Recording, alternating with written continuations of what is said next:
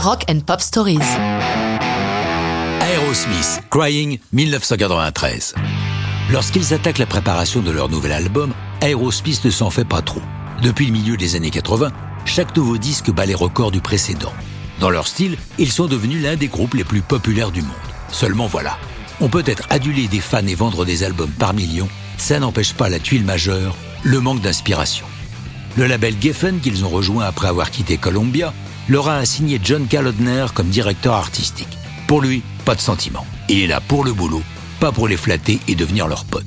Steven Tyler et Joe Perry, les deux songwriters du groupe, sont assez dépités de voir que Kalodner met à la poubelle la douzaine de chansons qu'ils ont préparées pour ce nouvel album. Évidemment, les deux artistes ont du mal à avaler cette grosse couleuvre, et encore plus, la proposition que leur fait John Kalodner. Faire appel à des songwriters extérieurs, ce qui n'est pas du tout dans l'ADN de n'importe quel groupe de hard rock. D'autant plus qu'il leur propose de travailler avec Taylor Rhodes, dont l'un des titres de gloire est d'avoir écrit des tubes pour Céline Dion.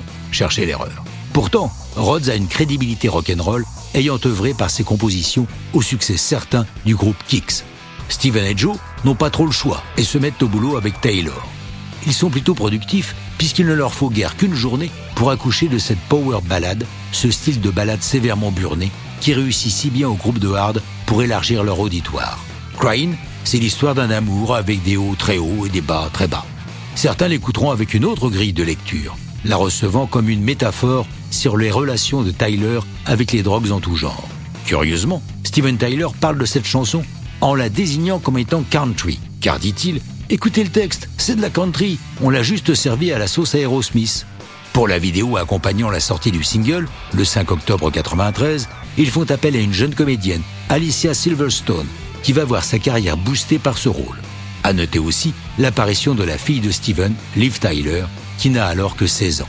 Aerosmith a bien fait d'écouter les recommandations de John Kalodner et d'avoir fait appel à des songwriters extérieurs.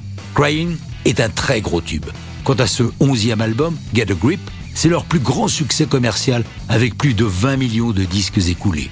Le 27 juin 1994, ils deviennent les premiers artistes de premier plan à proposer un titre en téléchargement à une époque où il faut avec un modem plusieurs heures pour télécharger une chanson de 4 minutes. Mais ça, c'est une autre histoire de rock'n'roll.